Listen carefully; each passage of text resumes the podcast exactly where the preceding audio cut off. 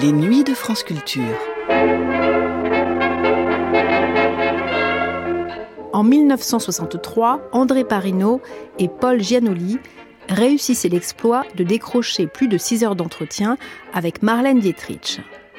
Des heures que les auditeurs de Paris Inter dégustèrent durant 40 jours à raison d'une émission quotidienne de quelques minutes. De ces 40 émissions, nous allons écouter la troisième. Marlène Dietrich y était interrogée sur le virage qu'avait pris sa carrière après la guerre, quand, après être montée sur scène sur tous les fronts du conflit pour y chanter devant les soldats des troupes alliées, cette immense star de cinéma était devenue également une artiste de music hall. Entretien avec Marlène Dietrich, troisième partie, diffusée le 23 octobre 1963 sur Paris Inter. Marlène Dietrich, vous êtes la seule vedette de cinéma qui ait réussi au musical, ce qui est un tour de force exceptionnel. Dans quelles circonstances avez-vous choisi le musical? Je ne l'ai pas choisi, on m'a demandé de commencer à chanter sur la scène. Et à ce temps-là, euh, je disais non, parce que ce n'était pas mon métier. Et j'ai beaucoup de respect pour les professionnels. Mais pendant la guerre, j'ai chanté pour les soldats.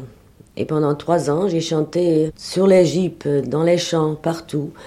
Très souvent pour des hommes qui ne voulaient rien entendre, qui avaient peur et qui étaient plutôt ennuyés qu'on venait chanter pour eux. Alors j'ai appris de me battre avec le public et de leur donner ce qu'ils veulent. Et plutôt après la guerre, quand j'avais pas du tout d'argent, parce que pendant la guerre, pendant les trois ans, j'avais dépensé tout pour les gens qui dépendaient de moi et j'avais plus un sou. Je suis allée chanter à Las Vegas. Et euh, j'ai eu cette école merveilleuse des trois ans. Et c'est pour ça, je crois, que c'était plus facile pour moi de faire cela. Auriez-vous choisi le musical sans la guerre? Je veux dire, est-ce que l'idée vous serait venue de choisir le musical? Non, parce que j'ai seulement fait du cinéma et je n'étais jamais sur scène. Alors, cette idée ne me serait pas venue, non. Avez-vous éprouvé beaucoup de difficultés pour vous adapter au musical, justement, à ce genre très particulier pour une actrice de cinéma? Oui, mais comme je vous le dis, j'avais eu beaucoup d'expérience et j'aime aussi beaucoup avoir le public vivant. Je trouve ça beaucoup mieux que de faire du cinéma. Et je suis restée avec. Et euh, au commencement, je n'étais pas très bien, je crois. Mais j'ai appris et maintenant, ça va très bien. J'ai attendu longtemps d'ailleurs avant que je puisse venue chanter en France, parce que pour moi la France c'est le grand pays de la chanson, la grande tradition, les vrais critiques et le public. Alors c'est le seul public qui se connaisse dans la chanson. J'étais en Amérique du Sud, j'étais en Angleterre, j'étais partout avant de d'oser de venir en France. Vous avez une très grande conscience professionnelle. Quand on vous écoute, on a le sentiment que tout doit être méticuleusement pesé avant d'être tenté. Avant de venir en France, vous avez d'abord fait l'expérience complète de votre métier, par exemple. Oui, parce qu'on doit toujours savoir où on s'adresse. Parce que les Français, ils connaissent la chanson. Et pour eux, un, homme comme chevalier, ça, n'existe pas dans les autres pays. Peut-être en Amérique, on adore un homme qui joue au baseball. Mais un homme comme chevalier, comme Piaf, ce sont des êtres qui euh, sont des héros de leur pays. Et c'est la grande tradition de la chanson, et c'est pour ça, si on s'adresse à ce même public, et quand on n'a pas eu cette profession depuis longtemps, parce que moi je fais ça seulement depuis six ans, on doit bien savoir ce qu'on fait pour ne pas les désappointer, parce que moi je n'aime pas sortir sur la scène seulement pour qu'ils disent oh qu'est-ce qu'elle est jolie, et puis elle a les cheveux blonds et les yeux bleus, et que la robe est jolie ou le manteau. Ce n'est pas assez ça. Ils disent ça au commencement, je le sais. Mais après, on doit quand même les tenir et les rendre heureux.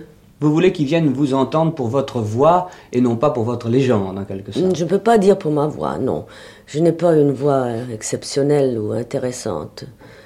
Je crois que je peux chanter des chansons avec des paroles qui me plaisent pour les émouvoir. Je choisis toujours des chansons qui ont une histoire hein, douce. Je n'aime pas les, les chansons qui parlent seulement des choses qui ne veulent rien dire.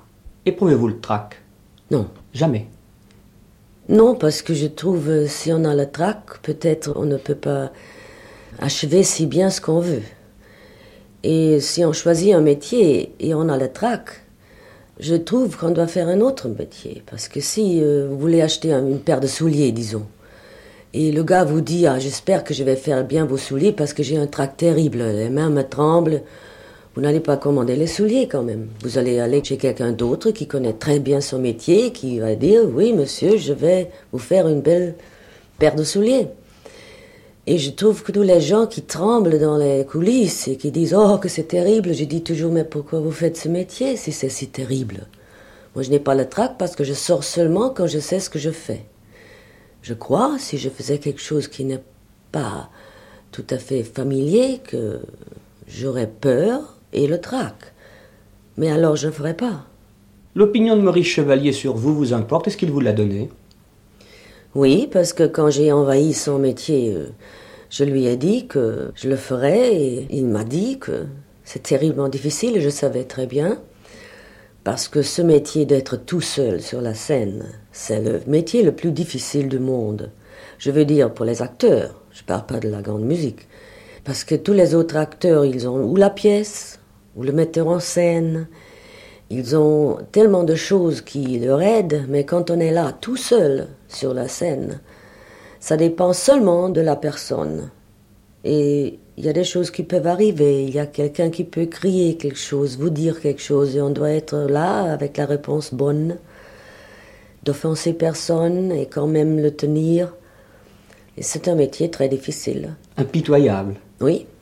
Edith Piaf, c'est un nom d'une grande dame de la chanson. Je pense aussi que vous avez dû la rencontrer. Ah oui, je l'ai rencontrée. C'est les Américains, les soldats américains qui l'ont trouvée d'abord à Paris. Et moi, je le connais depuis ce temps-là. Et je l'adore, et je l'ai toujours adoré. Ce que je trouve, euh, c'est une actrice de merveille. On connaît sa voix, on sait tout ça, mais je trouve toujours on ne parle pas assez de l'actrice Edith Piaf. Parce que très souvent, quand elle finit une chanson, elle, elle fait un geste ou elle fait un pas, comme dans Saint-Pierre. Quand elle a fini la chanson, elle prend deux pas vers le micro et on la voit entrer dans le paradis. C'est une grande actrice, cette femme. Vous connaissez Frank Sinatra? Oui, très bien. C'est le champion chez nous de la chanson, de, du timing. Je ne sais pas le, mot en français. Ça veut dire le, tempo, et pas seulement le tempo, mais les pauses. Et euh, comment on tire un mot sur un autre, euh, contre la mélodie très souvent. Et euh, c'est aussi un très bon acteur, et c'est un grand ami à moi.